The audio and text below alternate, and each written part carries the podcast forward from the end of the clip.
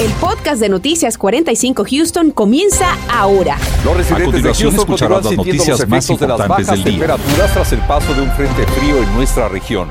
Y estas temperaturas van a mantenerse así en las próximas horas irán subiendo muy lentamente, Marcela, ya hacia el fin de semana. Yo creo que todos sentimos, Raúl, ese frío esta mañana, tal como lo había pronosticado nuestro equipo de vigilantes del tiempo. Así que pasamos con nuestro meteorólogo Anthony Ortiz. Anthony, ¿hasta cuándo este frío de otoño? ¿Nos tienes buenas noticias? O qué va a pasar los próximos días? Tengo buenas noticias. Yo creo que se va a quedar con nosotros hasta el día del lunes, porque poco a poco estará aumentando ese mercurio. Yo creo que ya el lunes la temperatura 79, 80 grados, temperatura máxima. Pero por el momento a disfrutar de ese aire fresco que se mantiene todavía sobre la ciudad de Houston. Y yo creo que muchos se levantaron con ese aire frío en el área norte, 47 en cuanto a la temperatura mínima sobre el área de Conroe, 50 en el área de Houston. Y todo el día, o sea, de principio a fin se va a mantener así ese aire fresco sobre nuestra región. Un cielo completamente nublado y eso es lo que dejaba que la temperatura se mantuviera en ese rango de los 50 grados a través del área de Houston y alrededores, así que limitaba muchísimo esa radiación solar, pero la buena noticia es que ya sectores en la porción del norte comienza a despejarse el cielo, así que en las próximas horas veremos un cielo bastante despejado y mañana será otro día muy distinto al de hoy, pero sí bastante frío. Más adelante, más información del tiempo. A partir de hoy, jueves 4 de noviembre, entra en vigor una nueva normativa federal que exige a las empresas de más de 100 empleados obligar a sus trabajadores a vacunarse contra el coronavirus para el 4 de enero del 2022. ¿Qué significa esto? Vamos a darle un vistazo a esta información. Esto quiere decir que a partir de ese momento, los empleados que no cumplan con la vacuna obligatoria tendrán entonces que presentar semanalmente una prueba de coronavirus. Y mucha atención porque por supuesto que hay excepciones religiosas y médicas y sin embargo los empleados de casas de ancianos y hospitales que reciban fondos de Medicare o Medicaid no tendrán la opción de presentar una prueba. Ahora, vamos a hablar de las implicaciones que tendría en este caso. Las empresas, usted, el empleador, no estará en obligación de pagar pagar por los exámenes de coronavirus. Lo que sí tendrá que hacer a partir del 5 de diciembre es dar días libres y pagos para los empleados que vayan a vacunarse o también para recuperarse de cualquier tipo de efecto secundario de la vacuna. Se preguntará usted entonces quién estará regulando este tipo de ley. Se tratará en este caso de la Administración de Salud y Seguridad Ocupacional, OSHA por sus siglas en inglés, quienes incluso podrán impartir multas de hasta 14 mil dólares por casos. Hay una situación a la que tenemos que prestar especial atención, porque aquí en Texas hay una orden ejecutiva del gobernador Greg Abbott, que es la orden GA40, que prohíbe a las empresas del Estado exigir la vacunación a sus empleados. ¿Qué pasa entonces con estos casos? Bueno, la orden federal en este caso se sobrepone a la estatal y a la de los gobiernos locales, por lo que las empresas deberán entonces cumplir la orden del gobierno que es exigir precisamente la vacuna. Sin embargo, ya hay varios procuradores de distintos estados que dijeron que estarán demandando la normativa del gobierno de Joe Biden. Aquí en Univisión 45 estaremos, por supuesto, presentando cualquier actualización sobre estas órdenes o el desarrollo de la demanda. Y tú también puedes estar al tanto descargando nuestra aplicación móvil a través del código QR que estamos viendo en pantalla. Apunta en este momento a la cámara de tu celular y descárgalo gratis. Marcela, gracias. Bueno, y precisamente con estos nuevos lineamientos federales, desde ya se está generando la controversia, pero a nivel local, muchos se preguntan cómo se van a implementar este tipo de normas por parte de los comerciantes, un sector fundamental y sumamente afectado. Daisy Ríos nos explica a continuación. ¿Qué tal? Muy buenas tardes. Exámenes de detección de coronavirus como el que me acaban de realizar es precisamente lo que tendrán que hacer los trabajadores quienes no acudan a vacunarse antes de la fecha indicada. En la dinámica de estos nuevos lineamientos preocupan y mucho, especialmente a los empleadores que tendrán que estar vigilantes de que los trabajadores o estén vacunados o se hagan el test de detección semanalmente. Es algo complicado de hacer. Nosotros tenemos más de 200 trabajadores y tenemos algunos que no están vacunados, pero continuamente se les hacen las pruebas. AccessDX es una empresa que elabora test de detección de coronavirus para más de 2.000 empresas en todo Estados Unidos. De hecho, tras el anuncio hecho por el gobierno federal, provocó que se incrementara hoy la demanda de estos. La Administración de Salud y Seguridad Ocupacional dijo que las empresas que no cumplan podrían enfrentar multas de casi 14 mil dólares por infracción. Hasta este momento no está claro cómo OSHA planea hacer cumplir las reglas. Los trabajadores podrán solicitar exenciones por motivos médicos o religiosos. Los trabajadores también deberán recibir dos dosis de la vacuna Pfizer o Moderna o una dosis de la vacuna Johnson Johnson antes del 4 de enero. Los empleados que den positivo en la prueba deben de ser retirados del lugar de trabajo, algo que desde un inicio han seguido compañías como Reyes Products, donde se contempla reforzar las medidas emitidas por el gobierno. Un buen cuidado, si nos lo piden vamos a tener que hacer que la gente se, pedir los certificados de vacunación, gente con máscara, todos, si tenemos que mandar a hacer test a los trabajadores, con todo gusto lo hacemos. ¿Para qué? Para que sigamos cuidándonos entre todos. Se espera surjan desafíos legales inmediatos, especialmente en el estado de Texas. Republicano no ya desde septiembre vienen diciendo que ellos no están de acuerdo con este tipo de mandato. Eh, el, costo de las pruebas no lo tiene que costear el patrono, lo, lo costea el empleado que está optando eh, no vacunarse. OSHA también requerirá que las empresas proporcionen tiempo libre remunerado para que los empleados reciban vacunas y licencia por enfermedad para recuperarse de los efectos secundarios que les impidan trabajar. Reporto para Noticias Univisión 45, Daisy Ríos. Mucha atención porque se acaba de presentar un accidente bastante fuerte en lo que es la carretera 59 suroeste a la altura de la Chimney Rock. Se sabe, según Transtar, que hay tres vehículos involucrados y también uno de los carriles de emergencia y dos más principales en dirección sur que están siendo acaparados por este accidente que, como ve, además ya comienza a dejar el tráfico completamente lento en dirección sur como quien va de Houston a Sugarland. Bueno, precisamente si hay algo a lo que se han enfrentado cientos de padres de familia durante la pandemia es a las dificultades de conseguir ayuda en el cuidado de sus hijos. En muchas guarderías hay falta de personal y también se hace costoso, por otro lado, contratar ese par de manos extras para la ayuda. Esta tarde David Herrera le va a explicar cómo puede obtener usted ayuda financiera para el cuidado de sus hijos.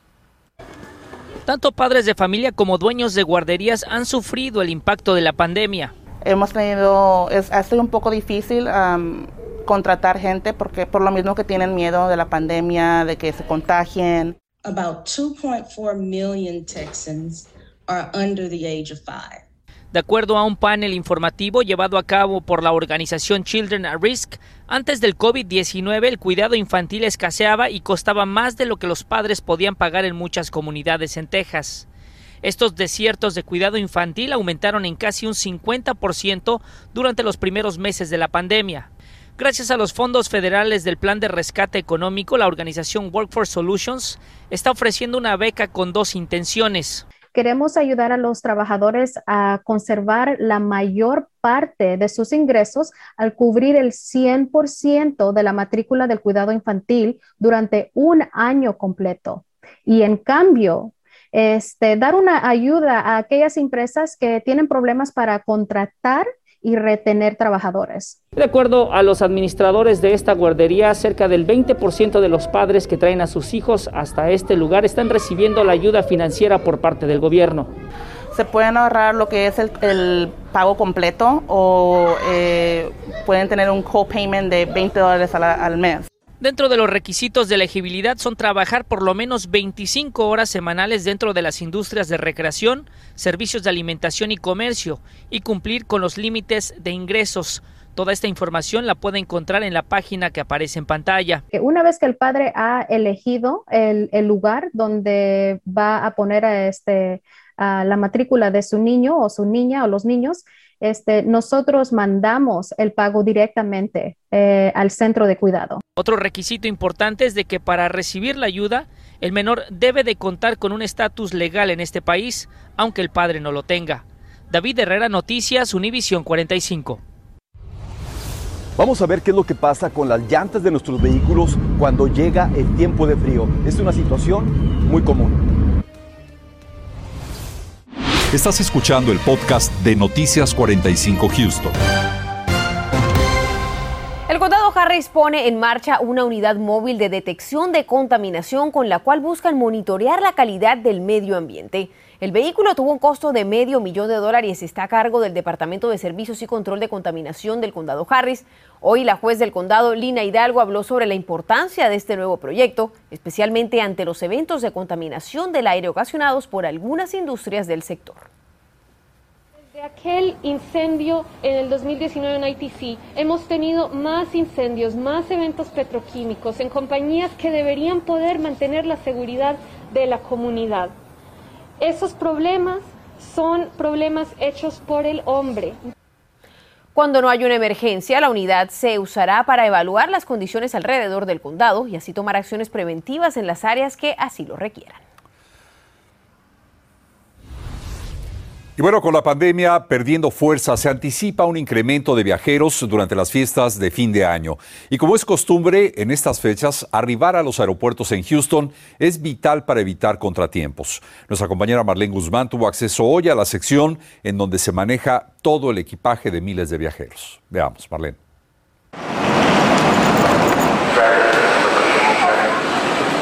Los viajeros es una incógnita a dónde van a parar las maletas después de registrarlas y dejarlas en el mostrador de facturación de la aerolínea. Este día aprendimos que estas embarcan en una importante aventura. Es muy importante para nosotros que el público esté al tanto de que esto no es una, un proceso inmediato. La Administración de Seguridad de Transporte o TSA, agencia que gestiona este proceso, nos permitió el acceso a presenciar el recorrido que hace nuestro equipaje. Cada maleta tiene su lugar donde va, se toma la foto, se hace rayos X. Este es el área que la mayoría de los pasajeros desconocemos. Por aquí viajan nuestras maletas a través de un sistema de tratamiento y clasificación de equipaje que es automatizado y solo el 5% de estas maletas son inspeccionadas.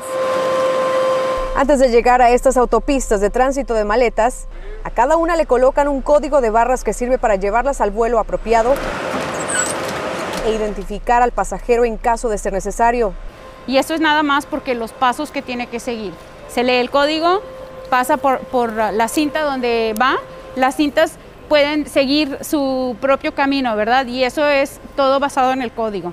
Y luego, más que nada, si hay una pregunta, hay algo dentro de la maleta que cause problemas, entonces la maleta se saca para inspección. Sin excepción alguna, cada maleta recorre las cintas transportadoras que se encargan de pasarlas por las normas de seguridad antes de abordar el avión. En ocasiones requieren de una revisión adicional manual donde les colocan un aviso de inspección de equipaje. Y les dejamos lo que nosotros llamamos tiernamente la carta de amor, eh, que es la carta que te dice esta maleta se abrió, hubo inspección y TSA uh, aseguró de que tus artículos puedan o no puedan volar.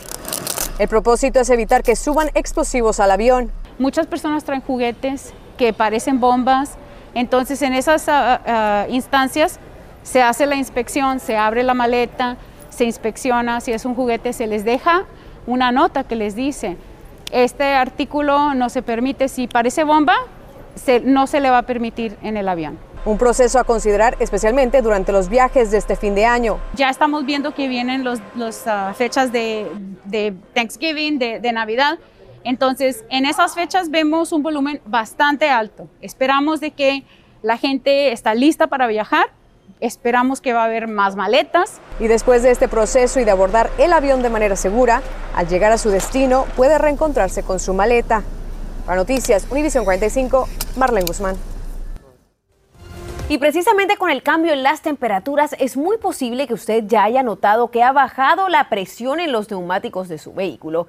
Pero ¿qué puede hacer entonces en estos casos? Rodolfo Sánchez habló con un mecánico y nos tiene las recomendaciones. Vamos a ver. Cuando viene el tiempo de frío es muy común que el aire de nuestras llantas tienda a bajarse. Así que vamos a ver por qué sucede esto y también qué es lo que podemos hacer si no tenemos un sensor en nuestro vehículo que detecte este problema.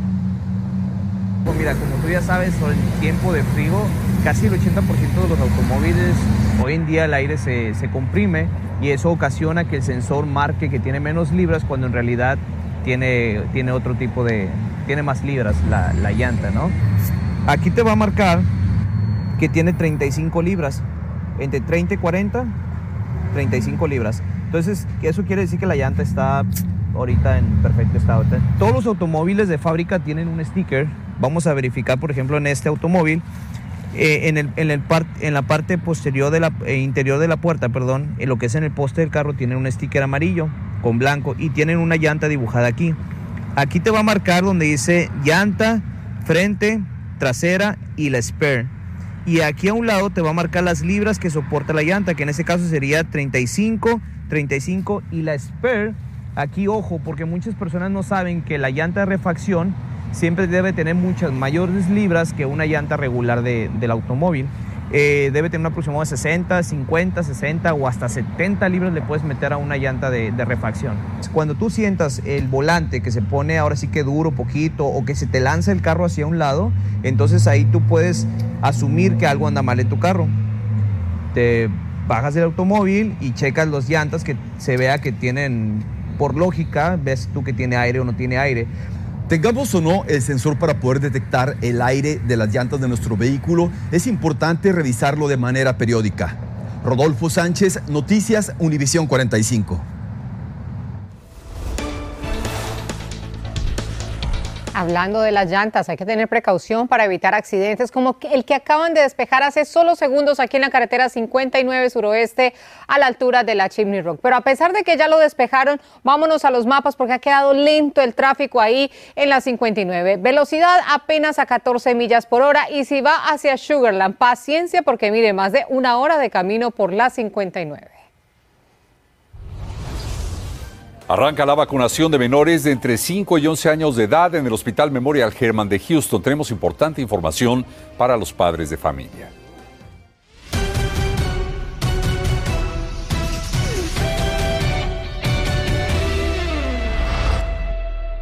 Su calendario deportivo, Rockets enfrenta a Suns esta noche a partir de las 9, mientras que este sábado la Universidad de Houston se verá las caras contra su similar de South Florida a partir de las 6 y 30. El domingo los Texans tienen actividad enfrentando a Dolphins a partir de las 12 del mediodía.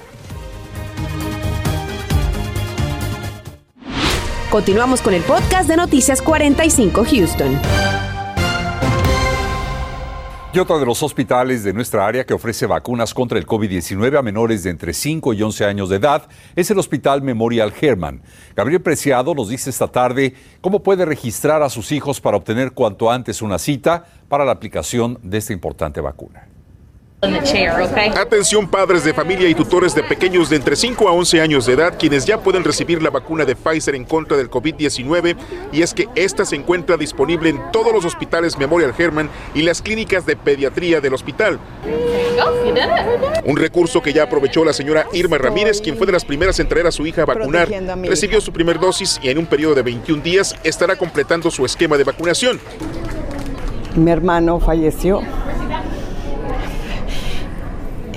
Y por eso ahora estoy feliz de que mi hija también pueda estar protegida y toda la familia. Eh, se vio realmente que es muy efectiva en prevenir el coronavirus, en exceso de 90% de prevención de enfermedad, muy segura, no vieron ningún efecto secundario que nos llame la atención. Obviamente el dolor en el brazo, un poquito de fiebre, pero nada más que eso. Recuerde que no es necesario ser paciente de este hospital, así que la oportunidad de obtener una cita y las vacunas está a su alcance. Para ello, hay que accesar a www.memorialherman.org o también puede llamar al 833-772-2864. Para mayor información, descargue nuestra aplicación Univisión 45 Houston. Para Noticias 45, Gabriel Preciado. Gracias, Gabriel. Por cierto, nuestro equipo de Univisión Houston preguntó en las oficinas de la juez Lina Hidalgo si se considera la implementación de más incentivos económicos de dinero para vacunar a los niños contra el COVID-19, tal y como sucediera con la población adulta.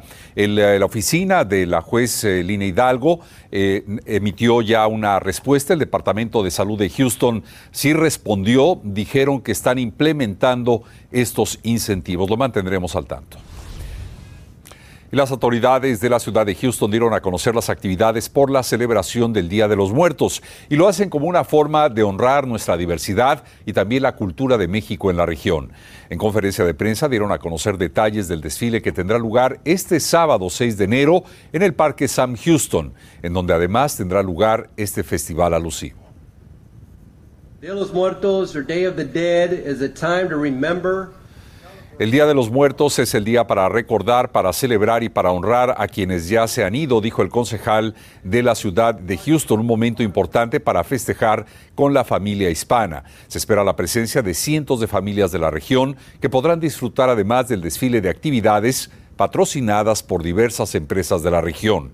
Una gran fiesta mexicana para honrar esta tradición que se comparte con toda la familia hispana de Houston.